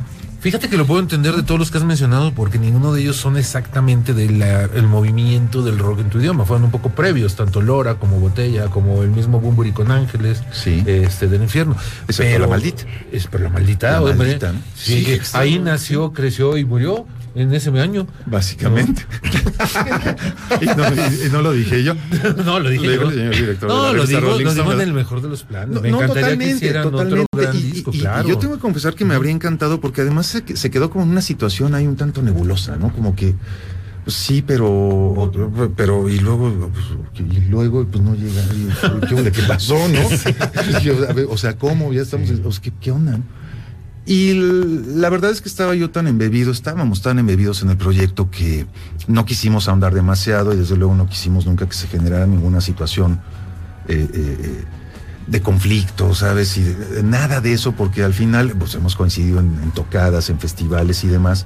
El cariño es enorme y el respeto que nos tenemos es enorme. Y como lo decía al principio, pues simple y sencillamente si no te interesa, pues no te interesa, pero yo soy muy de sí, no. Entonces, claro. ¿te interesa? Sí es sí, no es Al no. chile. Exactamente, al chilambalam. A chilitum. En fin, ahí sí, no hay como. A chilitum. No, y entonces cuando no hay un sí y un no, y entonces te quedas un tanto como, bueno, ¿qué dije mal qué pasó? Como, oh, amigo, estás Son muy, que es decir, la eh, son muy ¿no? tiquismiquis y los rockeros, o así son Pues los artistas en general. remametines, hay que decirlo, ¿no? Yo no, no consideraría ninguno de los anteriores, eh, de los mencionados anteriormente, dentro de ese rubro de los mamertos, pero. Pero sí, dos, tres, ¿no? Ay.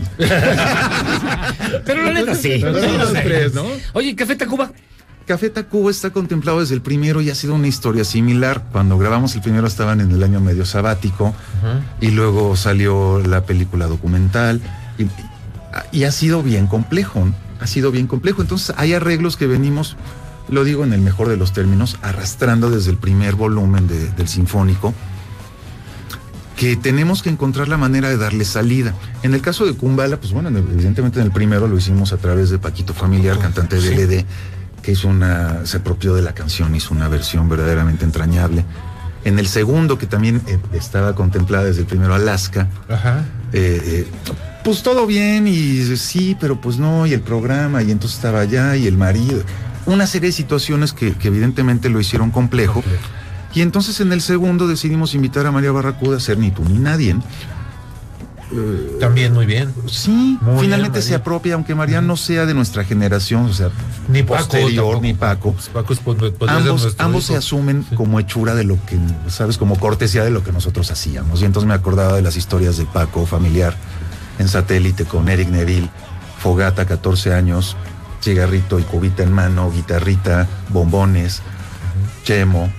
eh, solvente. Oh, que esas son buenas sé, fiestas. No, no sé, no, sé. Solvente con bombón. suponiendo, ¿no? Solvente con bombón. Era huechicolero. Y, y la primera rola que tocaron juntos, mucho antes siquiera de pensar que podían tener DLD, pues fue Kumbala, y es una historia que yo conozco de Paco hace muchos años. Entonces, eh, pues de pronto cuando estamos en esto, de puta, ¿qué hacemos? ¿Qué puta dejar la rola fuera y puta? Y, y él dice, me dijo, güey, Paco, claro, Paco familia. Y, Y entonces regresó de la vacación y dejó botada la familia en no ¿En sé dónde, Tuxtla? en- exacto, como en Tlanepantla, no sé deja dónde. botada a la familia Sí, entonces dejó botada a la familia y a los niños y todo, y se vino y cantó y ensayó y, y- y- y lo hizo, bueno, de una manera espléndida. ¿no? Y con María Barracudo pasó algo similar, con Hot Dog, con el Chiquis, con ellos. Sí, pues Chiquis, como saben, pues es parte medular del conjunto de rock moderno, que somos la banda de acompañamiento del Sinfónico. Ajá. Ese Está Chiquis Amaro, Gaso Siqueiros, el que se cayó, que no le pasó Que no- nada. ni se inmutó. Arturito Ibarra, ¿no? Ajá, que es mi, los mi- mi rostros. compañero de tinte. De- de rostros. Y yo de rostros. Ajá. No, de restos ocultos, ¿no? Que les digan, "Ay, es que Ah, malos, ¿no? onda, Eso es, muy malo que les digan así, los restos ocultos, pues no.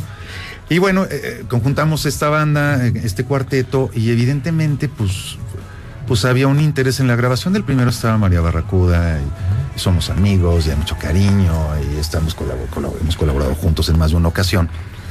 Y, y nos pareció lindo que como no había mujeres en el primero, pues en el segundo pudiéramos redondear pues, a Cecilia Toussaint, que bueno que les digo, pues para mí Es un la honor, familia, es un sí. honor. Está Andrea Echeverry, cantante de Terciopelados, junto con Héctor, haciendo la versión sinfónica del bolero Falaz. Y me parece que el- el- como el cerrojo perfecto de esto pues fue María Barracuda. Entonces tener a tres mujeres de tres generaciones diferentes y que son muy representativas, no solo del rock, sino de la música latinoamericana en general. Creo que eso lo hace, lo hace entrañable y por lo menos para mí lo hace valioso de una manera inconmensurable, para decirlo bonito. Fíjate, eh, Sabo, nos pregunta, es que la gente nos empieza a preguntar, ¿qué es lo que te motivó a aprender el bajo y no la guitarra? ¿Cuál es el proceso para tener un talento musical y aprender a decantarse por un instrumento? Ya hablé de los solventes, sí, ¿verdad? Ya. Bueno, pues, en mi caso jugaron una parte importante, pero antes de que apareciera toda esta cosa química en mi vida, eh, que es de verdad además. Sí, sí, sí. Eh, Súper serio, ¿no? Sí, no, claro, Claro. una postura seria. no, pues, totalmente. No conozco a ningún bajista, a ninguno, a ninguno, que no haya sido guitarrista antes de ser bajista. Hasta ya dile. Es decir, sí. Sí. Sí. Tocó, tocaba guitarra y tocaba teclado y de pronto yo me hice bajista por una cosa circunstancial. Éramos menores de edad, yo tenía una banda de jazz en la que era el segundo guitarrista. Éramos 11, metales, tocábamos Chicago, Deodato, Win and Fire, Colan de Gang, Pincho Camión y tocábamos De-. Eumir Deodato, el- Deodato, el Hotel de. Adán. Era la única que no tocábamos, pero tocábamos la que se Zaratustra. por ejemplo. Claro. Sí, y, y no Rhodes y percusiones, éramos 11. Nuestra No, pues podías hacer Manhattan era una cosa padrísima. Y todos músicos en ciernes, que eventualmente nos convertiríamos en músicos de Davis, pero estábamos como experimentando y además tocábamos el Win and Fire, Chicago, Blood, Sweat and Tears, eh, pues un repertorio bien padre, Van Morrison. Y de pronto se casa el hermano mayor de uno de mis mejores amigos de toda la vida y no dejan ir al bajista, pues ya sabes, las calificaciones mal, el solvente mal, el Sí. uniforme manchado de chemo, etcétera, y entonces no lo dejan ir a la tocada. La Y mi consigna desde que me acuerdo es pues, casi casi primero muerto que cancelar una tocada.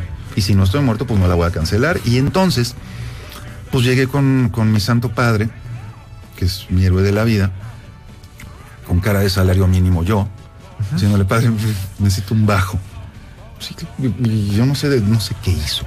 Y me llegó con un Pero bajo qué raro tu papá, o cualquier papá de cualquier otro de nosotros, cualquiera de Los nosotros, papás de hecho, mis amigos, ¿sabe ¿era, qué? quieres un Vete a la bajo? goma, no te va a comprar nada. O peor, Sí. vete más lejos, ¿no? Sí, exacto. de la goma O sea, o mamá, incluso lo de la che, ¿no? no, mi papá. Buena onda tu papá. Yo creo que no sabía, yo creo que no sabía ni que era un bajo. Y entonces me trajo un bajo sonatone, Sunburst, después de juguete, con su placa como de queso de puerco y esta onda, ¿no? Qué Pues, loco. así era la onda. Y cuando me cuelgo el instrumento, descubrí que me resultaba tan familiar como la guitarra. Y entonces empiezo a deslizar y empiezo a hacer los coros de las rolas de Chicago en las que hacía coros, canto la parte de That's the Way of the World de, Chica- de and Fire que yo la cantaba. Y, y me sale muy bien. Claro, ahora me faltaba el ampli, ¿no? Entonces un cuate me prestó un ampli y tocamos en esa boda. En esa boda, 27 de febrero de 1980. También la estás inventando, ¿verdad? No, porque ocho años antes, ese mismo día murió mi mamá y sí, no la Ok, estoy inventando y me sabes, pongo serio. sí, sí, no, ya vi. No, ni me pongo serio, pues bueno, ya pasó lo que pasó, ya está. Pero ese día conozco a Oscar Sarkis en esa boda. Ok. Y yo era fan de Sarkis. Y yo decía, puta, preséntamelo por favor a alguien. Y como nadie me lo presentó, pues ya ves que uno que no le da miedo el feeling ni nada. Y llegué, hola, Oscar, yo soy Saúl, mucho gusto. Y me dijo las palabras mágicas. Te tocas increíble.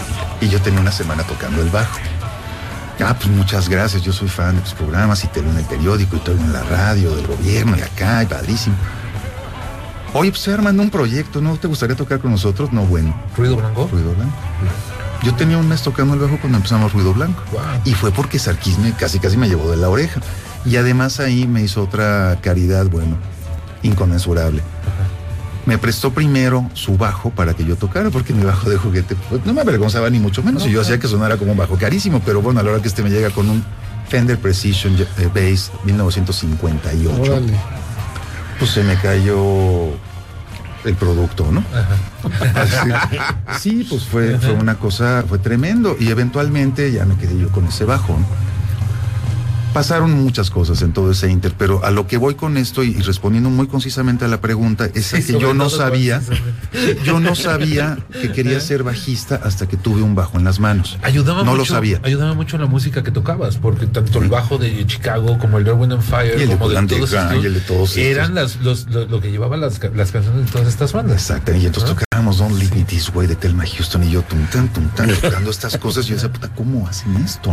Era increíble. Yo además nada más conocía la versión de Harold Melvin, que era, era más soul, igual, igual increíble, Más pero metales, ¿no? Sí. Y entonces, pues, reitero, yo no, no, no sabía, no sabía que tenía, eh, tenía como ese matrimonio pendiente con el bajo hasta que me colgué un bajo. Nunca dejé la guitarra, nunca dejé, aprendí el piano.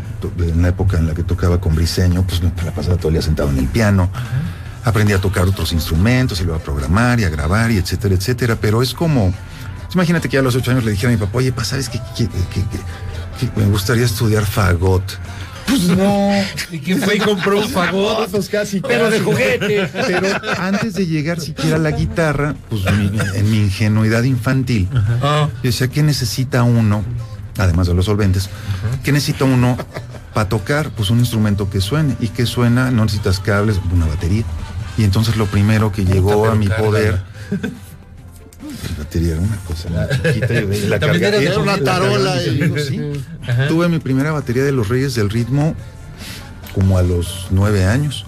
Y mi segunda batería, también cortesía de mi santo padre, como a los 13. Y ya era una Ludwig, era una batería de verdad. Ya. Pues mi papá nunca me cortó, ¿sabes? Nunca me dijo, no, puta, a ver si las calificaciones. Yo era un bagazo profesional, pero por alguna razón simpática tenía buenas calificaciones, entonces como que no había mucho, mucha bronca. Y no tuve que bregar contra, como todos mis amigos, todos mis contemporáneos con sus papás. Muchos de ellos eran unos músicos estupendos, guitarristas estupendos, buenos cantantes, buenos percusionistas, buenos saxofonistas, chavos contemporáneos de 16, 17 años que tocaban padrísimo que se fusilaban padrísimo las trompetas de Chopman Johnny y sin tener idea. ¿no? Pero pues ahí la consigna Nos faltaba el bueno, sí, apoyo, pero el ¿de qué apoyo, vas a sí, vivir, sí, no? sí, claro. No, pues tienes que ser arquitecto, tienes que ser doctor, o atiendes el negocio familiar, o la botica de la tía, o la papelería, o yo qué sé. Y yo, felizmente, pues nunca tuve ese, nunca tuve ese, Ese rollo. Y entonces, y mira que al día de hoy a mi papá le sacó canas verdes, ¿no? Todavía. Claro, Hasta la hay, fecha. mucho- hay muchos nuevos errores para cometer. ¿O tú, tú crees que cometo los mismos? Para eso son los papás. No, hay unos nuevos. Y la única diferencia es que de los 19 para acá, pues ya salgo solo de lo legal. Ya no tiene que ir mi papá a poner su carota al tambo, ¿no? Ni te compran los instrumentos. Ni me los compran. Pero, al- pero al día de hoy, pues, pues, nos acordamos mucho de eso y nos reímos mucho porque, bueno, desde el primer, desde la primera aparición en público que tuve en mi vida, tocando, tocábamos una cosa de Manolo Sanlúcar que se llamaba, ah, un guitarrista español, a dos guitarras, y tocábamos una rola de Leorme que se llama Yoko Divimba, de un progresivo, una banda progresiva que me encantaba. Comedia encanto, le decía alzadinote, en fin, no, no hablaba italiano, pero me sabía las canciones. Y entonces, es, pues esa era la onda, eso era lo que tocábamos. Y desde la primera vez que toqué eso, cuando tenía yo tal vez unos 13 años, hasta hace unas semanas que tocamos, ¿en dónde tocamos, amigo? En el... ¿Dónde tocamos lo más reciente? ¿Qué fue? Bueno, La que sea, que haya estado mi papá. Hicimos el Zócalo con el Sinfónico. Y ahí estaba mi papá. Iba a Rockstock, y a donde se te ocurre y salía todo batido de solventes, de cubas, de lo que fuera. Pero estoy Al llevas. al a ir, llego a ir al 9. O sea, mi papá. Al 9 iba- también. sí, a Oye, tu papá, lados. oye, lo llevaste a un tour de force muy pero- complejo. de muy- mal- pero, Oye, bueno, no solo a mi papá, a Rocotitlán iba mi abuela. Iba Wow. Lupe y entonces y mi abuela en primera fila alucinando, los pelos parados, o las rolas para abuelitos chemos que tocaba con diseño. Y era bien padre porque siempre, siempre todos ahí. Y al día de hoy, pues sí, yo vamos a tocar el 31 Sí, de claro. enero próximo. Ahorita nos vas a comentar eso. Sí, ¿no? y ahí va a estar mi papá, iban a estar mis tías, iban a estar mis hermanos que viven en México. ¿Tienes tu que presentación nos cuándo? ¿El acompañen. 31? Sí. ¿En dónde? En el Auditorio Nacional de la CDMX. Ah, mira. Séptimo Auditorio Nacional de Rock en tu Pues sí, por eso lo invité, hombre. ¿Cómo te- Ah, tienes que venir a platicarte de mis Yo dije, no, pues viene a platicar de solventes. A sacar el catálogo ¿no? de la plapa y esta onda. el 31 te presentas, qué buena onda. Cuéntanos todo. Pues mira, ha sido un proceso bien padre. Ya estoy muy feliz cada vez que estoy aquí con ustedes por muchas razones. Pero sobre todo porque desde antes de que este proyecto germinara, pues habíamos platicado de él y cómo, cómo me imaginaba o cómo pretendíamos que sucediera y tal. De pronto pasa el primero y entonces el primero nos lleva a una gira padrísima por todo el país. Nos lleva a vender más de 120 mil unidades físicas que a estas alturas pues, No, pues, es un milagro. es, es alucinante, así doble Y arco de reggaetón, no, y todo. pues, sí. Imagínate. Sí, ¿no? Y entonces, claro, como les había dicho en aquella ocasión, en la primera vez que estuve acá, que además coincidí con su amigo. eh, eh, Hay fotos, sí, hay ¿no? videos. Hay video. Sí, eres, un- son una basura. Hay que decirlo, aquí son una basura. Sí. ¿Qué, Pero qué bueno. mal le podemos hacer a Sabo Romo si lo No, invitamos ninguno, a al contrario, nos hemos reído mucho de todo el asunto, ¿no? Sobre todo el encuentro fortuito fue muy chistoso. ¿no? Este, para los que no estén antecedentes, pregunten por Twitter o algo, porque la neta es que yo no voy a... No, No, voy no a... perdamos el tiempo en Exacto. eso, claro. Y entonces, bueno, eh, cómo lo imaginábamos, cómo queríamos que fuera, y entonces venimos, presentamos el primero, platicamos largo y tendido de él y del elenco, de cómo se había conjuntado, de quién estaba, de quién no estaba. Ahora fue un poco más, eh, eh, más pleno en cuanto a los que no quisieron estar y tal, sin bronca, ¿no? Pero desde ese primero veníamos cocinando el segundo. Y entonces, pues, ¿quién? Puta, ya puta, estaría padrísimo. Y el gran silencio. Puta, y los otros, son de, puta, es que es culebra, ya son los 90, no importa, pero es rock en español, es rock en tu idioma, se acabó, ¿no? Y entonces, si, si, si hablamos con Hit y Hit no puede, Es por amor. pues es lo que sigue. Y entonces si hablamos con, con Javier Gorruchaga, pero Javier Gorruchaga sí puede, pues bienvenido. Y si hablamos con, con, eh, con la gente de Charlie y Charlie no puede, directamente no puede, pues bueno, pues yo, pues yo canto mi rola de Charlie, ¿cuál es el problema? Y es un muy, muy humilde homenaje, ¿sabes? A él como persona, a la influencia que ha tenido en mi música, en mi lírica y en la de cientos o miles de músicos en Latinoamérica. ¿Y qué ha pasado con el segundo? Pues que nos, de entrada nos, nos ayudó a tener un show más largo, porque el primero era corto, era, pues, un show de 12 canciones, con algunas versiones eléctricas. De pronto ya tenemos 22 canciones. Entonces ya tenemos un show de dos horas. Y más opciones de invitados. más opciones de invitados. eh, Que sí, a mí me encantaría que pudiéramos estar todos alguna vez de la vida. Y es bien complejo, es bien, bien complejo. Entonces, bueno, es, eh, eh, del primero, por ejemplo, hicimos juntos, obviamente, la grabación, hicimos Vive Latino y luego hicimos, no me acuerdo si Pal Norte o algún festival en, en- en Monterrey. Del segundo no hemos podido conjuntar a todo el elenco, pero entonces tener la posibilidad de voltear al escenario. Bueno, hicimos el Zócalo el año pasado y fue una cosa increíble. Que de pronto Kumbala pues la cantaron Paco Familiar y Cecilia Toussaint.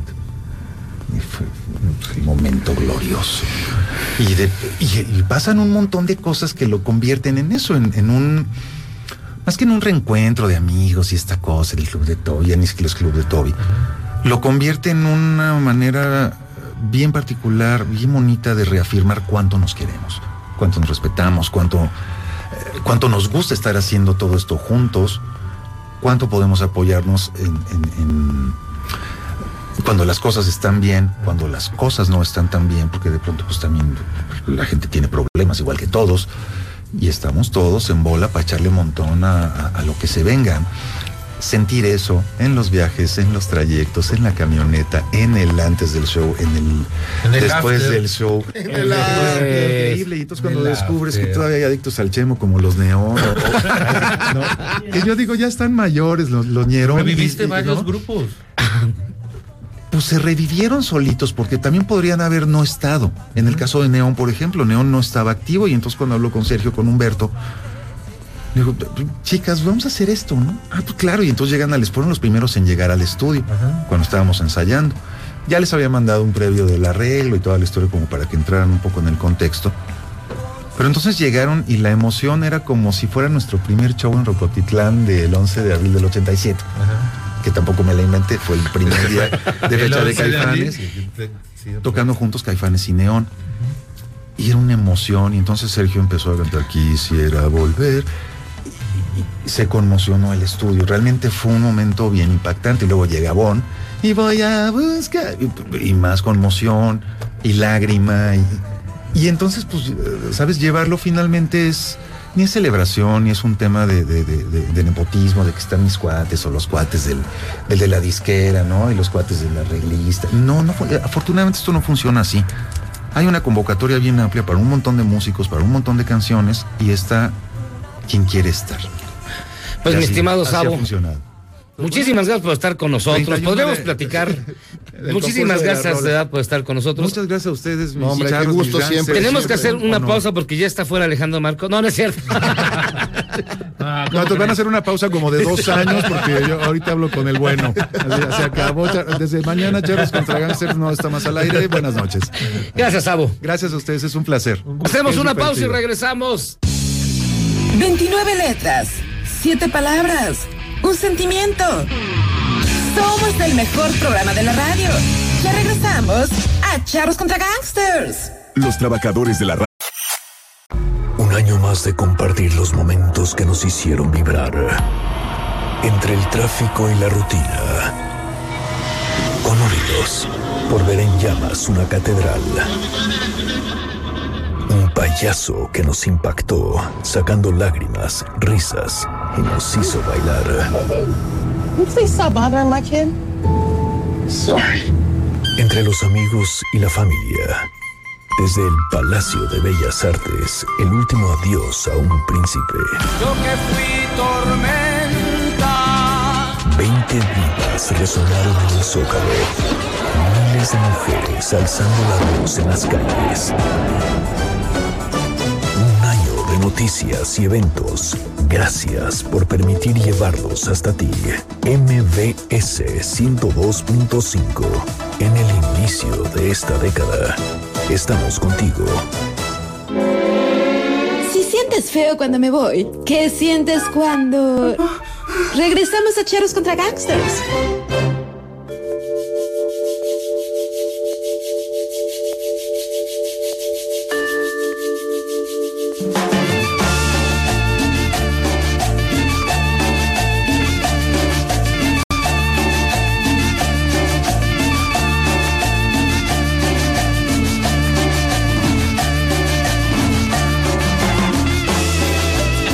Mucho chemis Lacoste y mucho francés, pero bien, el barrio siempre sale. El barrio. Sí, el barrio siempre sale. Deberían de A mí ver esa cómo música, se movían. cómo se puso a bailar aquí el fifí. Pero bueno. Y el, y el, Y el, el memo no me sorprende, sí es Sí. corriente. No, bueno, Sí, sí, corriente. Más corriente que las galletas de Trae su, playera, trae su playera de la ruta 100, pues, es, normal que se Es como olla de peltre, o sea, es más corriente que una olla de peltre el memo, ¿qué crees? Pero me sorprende de Jairo que se las da de acá. No, mira. pero bueno, de pronto hay que descender al Ay, infierno. sí. Al infierno. A los Oh, infiernos. oh, a los infiernitos. oílo. ¿Qué estamos oyendo, mi estimado Benjamín? Estamos oyendo a Sonido Gallo Negro, porque lo pidió la, la, este, la Pues la banda, pues sí, la- a los que les gusta esta música, donde se las Boca Negra, les pusieron de- Boca Negra es la canción, esto viene en el disco Cumbia Salvaje. bueno, otro de los participantes, tú que decías que estaba bien rock. ¿Qué pasa? ¿Qué pasa? perdón, perdón, perdón. Ya no sé por qué podemos. y está con nosotros el doctor Eduardo Calixto. ¿Qué tal? Muy que nos va a platicar por qué la, digamos, la situación sentimental de Guillermo Guerrero, solo, muy solo, realmente solo, puede resultar muy dañina para su cerebro. En la isla de los hombres solos no lo hubieran admitido. No, por solo. Por solitario. Por, exager- por exagerado, ¿no?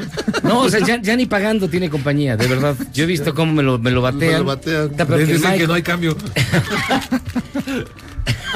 Hasta los gatos se le van. Pero está peor que el Michael, que se enamora cada 15 días y siempre me lo batean también. Pero bueno, eso es otro caso. Pero del mismo. ¿Qué pasa con la soledad y cómo te afecta a nivel cerebral y a nivel psicológico, doctor Y Calixto? Gracias. fisiológico, ¿qué tal? Muy buenas noches. También Sí. fisiológico. Y lo, y lo que tenemos que decir, sí, porque hay cambios a nivel cardiovascular, a nivel hormonal, y esto influye directamente en la salud mental, incluso en las redes neuronales. Y aquí el punto, imagínense nada más esta pregunta con la que inicio esta presentación es, ¿existe algún beneficio de la soledad a nivel social y a nivel psicológico? Fíjate, y eso es totalmente son locos mis y eso es totalmente debatible en el contexto de que dices, ¿y para qué querrías más dinero? Si estás solo. más dinero si estás solo. Pues es, mira, de estar solo en un bohío, de estar solo en un castillo. ¿Qué? ¿Es, benéfico? Sí. bueno, el punto en, en este contexto es que el efecto de la soledad a nivel cerebral genera, y es más propenso a generar ansiedad, genera incrementos hormonales de una hormona que se llama ACTH, adrenocorticotropa, y niveles altos de cortisol. Que esto entonces se pareciera a un estrés sostenido. Y en consecuencia, una persona que está solo, paradójicamente, vive en un estrés gradual progresivo que le va matando las neuronas del hipocampo, en términos generales, y va disminuyendo los niveles de memoria y de procesos de atención. Y hoy sabemos que las personas, con respecto a grupos controlados que viven de la misma edad, que viven con una familia, que viven con una pareja, con respecto a aquel que vive solo, la proporción de tener, en promedio general, Alzheimer es de casi 3.4 veces más con respecto a 0.27 veces con el que vive con una persona. A ver, Es- no recuerdo la cifra otra vez. ¿cuál? Entonces, 3.4 veces Alzheimer, más, en, en términos generales, por vivir solo, con respecto a que si tienes una esposa, una amiga, un amigo, un amante, que estés en casa, ya te, ya te pusiste esto, ya te cambiaste aquello, métete a bañar. Este tipo de cosas que uno piensa que no, no influye en la vida cotidiana, implica claramente que el hecho de la voz humana, nada más con que te, den tu nombre, que te certifiquen y que digan, haz esto, haz aquello, o ya hiciste aquello, o ya estás, incluso te está reclamando algo, es un proceso de plasticidad neuronal, de conexiones de redes neuronales de proyección, que esto implica claramente a no dejarse a, a- a discutir. Y ese, ese simple evento genera una modificación positiva, que quien no lo tiene, en términos concretos, puede morir 9.7 años antes con respecto a personas de su misma edad, con sus mismas condiciones de salud, con su misma alimentación. Quiere decir que nos conviene vivir en compañía con respecto a vivir solo. Es decir, las personas que viven en su soledad y que dicen, bueno, a mí me va muy bien solo, la probabilidad de morir más temprano, desde el punto de vista epidemiológico, es más fuerte, es más temprano este proceso. Desde el punto de vista fisiológico, nada más para que vean, de lo subjetivo al objetivo, estar solo incrementa, por ejemplo, la distorsión de la autopercepción. El autoestima, la sensación de verte al espejo y decirte me veo más grande, me veo más gordo, me veo, me veo más guapo, la distorsión cambia totalmente. No, por fin. Entonces, no, bueno, vemos, nos vemos como quisiéramos o podemos irnos para el lado positivo o para el lado negativo. Si distorsionamos la imagen. Dos, Entonces, cuando le hablo al espejo y digo, eres un dios, ¿no está bien? No. evidentemente estamos viendo que esto es un error. No es- estamos no es viendo.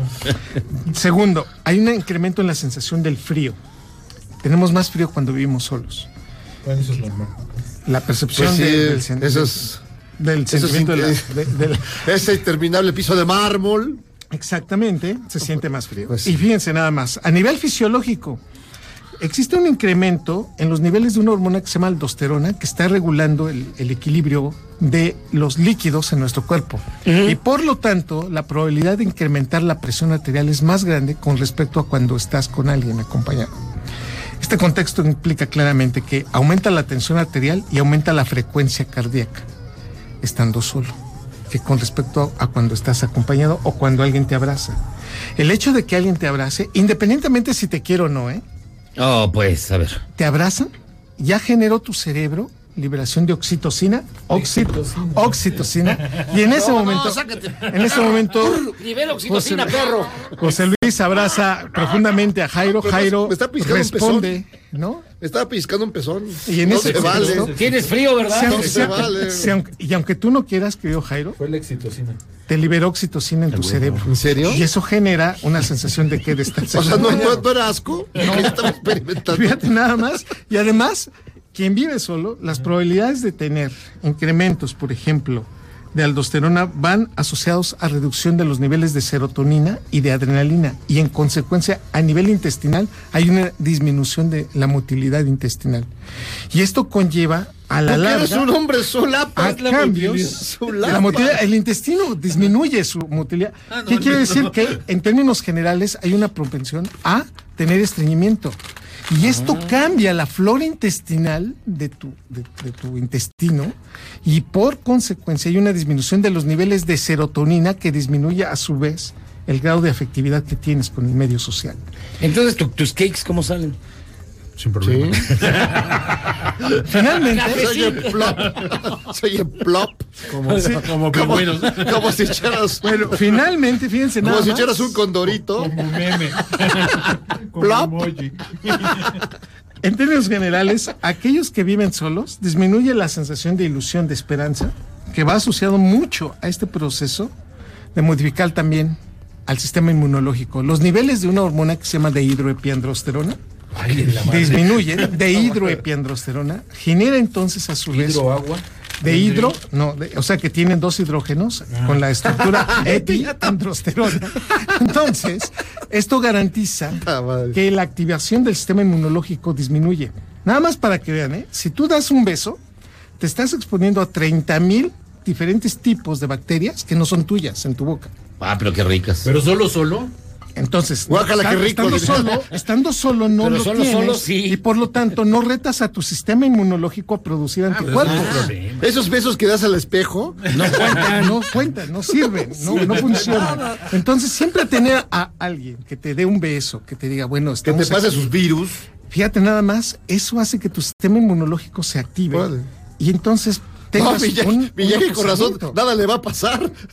Ves a Tú que has todos. explorado No, esta el lengüita, oscuro si- rincón. si supieras dónde han dado. El oscuro rincón. Entonces, con todo esto sumando, te das cuenta cómo propensión para que para tener un nivel de demencia senil. Ahí te mucho hablan. más. Segundo, un sistema inmunológico. Pero si tú me has acompañado, ¿por qué eres así? No, no, no, yo qué, perdón. Y tercero, Discúlpame. a nivel cardiovascular, con datos de cambios en la presión arterial, que esto influye a lo largo de la vida y te quitan en promedio 10 años. Son 9.7 años. Esto, de nuevo, sí debería entonces a ponernos a pensar que somos una especie que estamos hechos para vivir en pareja, vivir con un proceso de intercambio social. El hecho de vivir solo sí te, sí te juega una mala pasada en tu salud y en tu vida, y es por eso que es muy importante, sí, tener la convivencia cotidiana. Estos niveles de serotonina que nos dices que descienden, doctor, ¿no te conducen a la depresión a la larga? Exactamente. Este es el proceso que inicia un proceso depresivo. Pero, por ejemplo, Hay muchos digo, casados deprimidos. Bueno, Hay fíjate gente- nada más, el 60%. Más vale solo que mal acompañado, doctor. 60% de los casados se sienten solos en algún momento del año. Imagínate nada más eso. O sea, de 10. Bueno, hay gente están- que se siente solo en el mundo. Bueno, y con, con- Y busca vida, busca vida en otros lados. ¿Te, te das en otros planetas. Ha- Habría que analizar qué es lo que está llevando a esto, pero sí, lo importante es tener una convivencia, una cotidianidad y hablarle a alguien. O sea, que escuches tu nombre. Hola, Benjamín. Ese simple hecho Ah, tiene un efecto. tengo Alexa. Oye, Benjamín. No, pero, Pero ve hasta dónde te está llegando. pero esto, los, ¿no? min- los minions no cuentan, güey. Oh, qué triste. Entonces, el, el punto es, sí, aquellos que han decidido vivir solos, que tomen en consideración este proceso. Pues no me volteé a ver, doctor. No, bueno, No, porque y que tengan en consideración a lo largo de la vida. Que me sí sentir más solo. No me digas. Sí, Híjole. tiene una influencia negativa. Entonces, en términos generales, sí hay datos Pero ahora, estos datos, supongamos, son irreversibles. Por ejemplo, uno que está entre divorcios, Ah, ya. que abandonas, terminas tu, tu, tu matrimonio, ¿no? Como Sí. quiera que sea. Y te vas a vivir solapa. Vives un año, dos años Sí. solito y No. agarras otra. Entonces Sí. te vas. No, son reversibles. El proceso aquí, la ventaja es que entre alguien a tu vida y no- notablemente sí modifica en forma inmediata tu estado neuroquímico, que puede disminuir aquel- aquellos cambios que tenías desde hace dos o tres años. ¿Y de qué manera es, vamos, cuánto tiempo empiezan a ser irreversibles los cambios? ¿A los 10 años de estar Estamos solo? hablando que en promedio después del sexto año ya estás viendo daños estás irreversibles en, en este contexto. Ya estás como, como Tom Hanks en la isla. Por ejemplo, Hablando ¿no? con el señor Wilson. con su pelota. Y te das cuenta que, que eso es un dato inequívoco de que es la necesidad de hablar con alguien. O sea, hay muchas personas que dicen, "Ay, Bueno, no era una película. bueno, era un, ¿qué? un, un- un filme este, hecho pero- pero- para, para darnos cuenta de que sí, la soledad sí no es muy buena para el cerebro humano. es Pero dura poco, ¿no? Pero, por ejemplo, hay, hay otra instancia que es la que hablan poetas y escritores, donde hay una soledad rica, donde tú te llevas bien contigo mismo, donde hay una armonía interior. Sí, pero y lo no dice, por por ejemplo, tiempo. George Mustaki dice, Je ne suis jamais seul avec ma solitude. No soy solo nunca con mi soledad. Pero te gusta Claro. la cumbia. Je ne- Je ne suis jamais seul avec ma solitude. Ponle la cumbia otra vez, ¿para qué? ¿Para qué? Bueno, Es puro es decir, barniz. o sea, hay, hay- hay un estado que existente donde la gente se lleva bien consigo mismo y pero, es rico. pero no mantenerlo. El, Ah, pro- el punto es no lo mantengas por más de cinco o seis años, porque esto sí te genera cambios irreversibles. Y en ese contexto, bueno, pues la- el, el hecho de tener una actividad laboral, aprender cosas nuevas, enviar mensajes a tus amigos, hablarle a tus amigos. O sea, el hecho de, de sentirte parte. Nos, parece que lo estás diciendo como si ah, no, no esté usted solo, señor, señor Tener- Benjamín. Tener hobbies, tener pasatiempos, ¿no? Hacer con. Carranco. Eso es fundamental para el cerebro, ¿no? Sentirse acompañado. Te veo las damas, Te veo muy solo. No, ¿eh? te veo muy de- deprimido. Aquí. Entonces, en pocas palabras, necesitamos a alguien que nos regañe cuando llegamos a casa. Por, por ejemplo, y decirte en dónde andabas. Eso que dices, ay, yo Che, viejo, si solo. De lo que No, se quejan todos los casados. te das cuenta Pero que eso puede influir eso es bueno. positivamente, por supuesto, y te hace entonces a capacitarte para decir, ahorita la voy a encontrar enojada, pero mira, mañana le compro un ramo de flores, o le llevo chocolates, o le llevo panditas, algo va a pasar. Oye, aquí hay Ah, gente- por eso nos trae panditas. Ya Para. ¿no? Aquí hay, gente, aquí hay gente que dice de los panditas, ya, ya son una leyenda urbana. Sí. Ya, ya, ya. Hoy es martes, hoy es martes de panditas. Sí, Sí, cada martes 15 de- días, ¿no? Sí. Estamos pensando en invitarlo Martes diario. de panditas. Es su martes de panditas Pero con el nuestro profesor azúcar. Eduardo Calixto. Mira, aquí dice Eduardo Gru. Como ya nos va a deprimir el doctor Calixto, ahora sí me preparo ya con mis eh, panditas bajo la regadera. Mira, bienvenidos, ¿no? Al club. Doctor, la gente que lo quiera encontrar, ¿dónde lo puede hacer? Arroba Calixto en Twitter, Eduardo Calixto en Facebook. Muchísimas gracias por estar Gracias. con nosotros. sí cierto, antes le puedes hablar al del CISEN descolgabas y amigos del CISEN, ¿cómo están? Sí. Oh, ¿cómo andas, hermano? Y así era buena onda. Ahora ya no, ¿eh? Ya, Ya no ya se acabó se eso. acabó. Chihuahua. Estamos solos, cada vez más. Vamos a una pausa y regresamos. Esto es Charros contra Gangsters.